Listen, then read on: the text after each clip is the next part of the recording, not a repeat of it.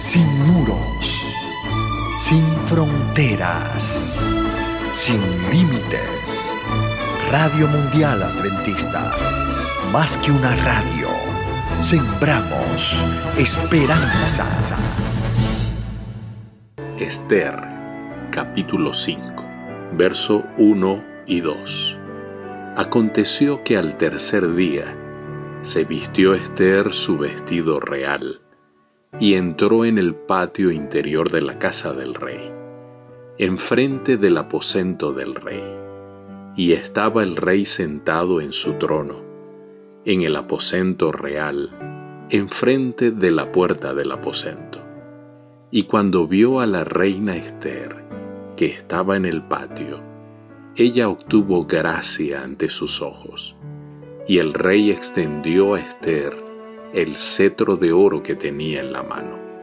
Entonces vino Esther y tocó la punta del cetro, colocándose directamente frente al trono, a cierta distancia del mismo, con el propósito específico de llamar la atención del rey.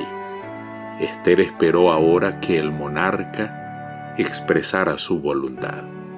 Sabía que en cuanto llegase, se sentaría en su trono. Y por supuesto, tender el cetro era la señal de favor y aceptación reales. Y tocar el cetro significaba que se reconocía el favor así expresado.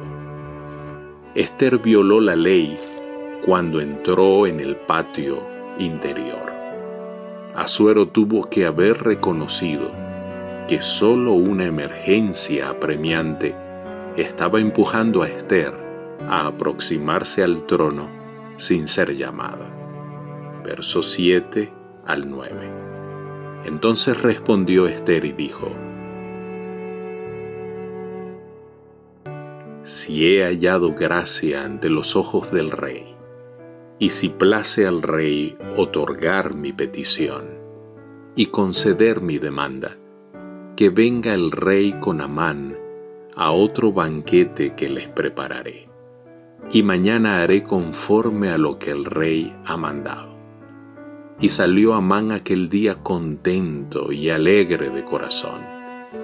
Pero cuando vio a Mardoqueo a la puerta del palacio del rey, que no se levantaba ni se movía de su lugar, se llenó de ira contra Mardoqueo. Una invitación tal debe haber sido algo extraordinario. El rey y la reina generalmente comían separados, pero que la reina invitara a un extraño del sexo masculino, además del rey, era sumamente raro y significaba un gran honor para el que era agasajado con tal invitación. Tal vez Asuero se acordó de la negativa de Basti para asistir a su banquete. Por supuesto, Asuero comprendía que Esther, al acercarse al trono sin ser llamada, había arriesgado la vida y que por lo tanto no lo hacía por el mero placer de invitarlo a él y a su primer ministro a un banquete. Verso 12 al 14 y añadió Amán, también la reina Esther, a ninguno hizo venir con el rey al banquete que ella dispuso, sino a mí. Y también para mañana estoy convidado por ella con el rey. Pero todo esto de nada me sirve cada vez que veo al judío Mardoqueo sentado a la puerta del rey.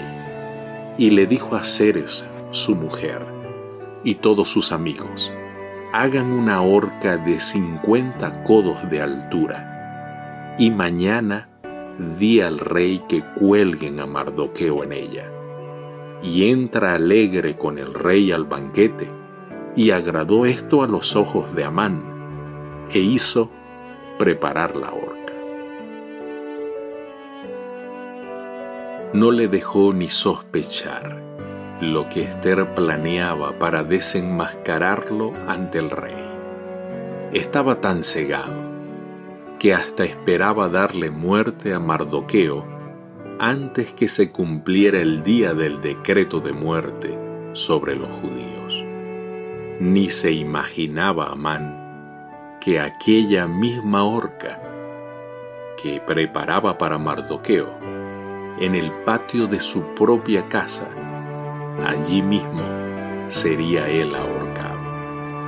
Querido Dios, quita de nuestras vidas todo espíritu de egoísmo, orgullo.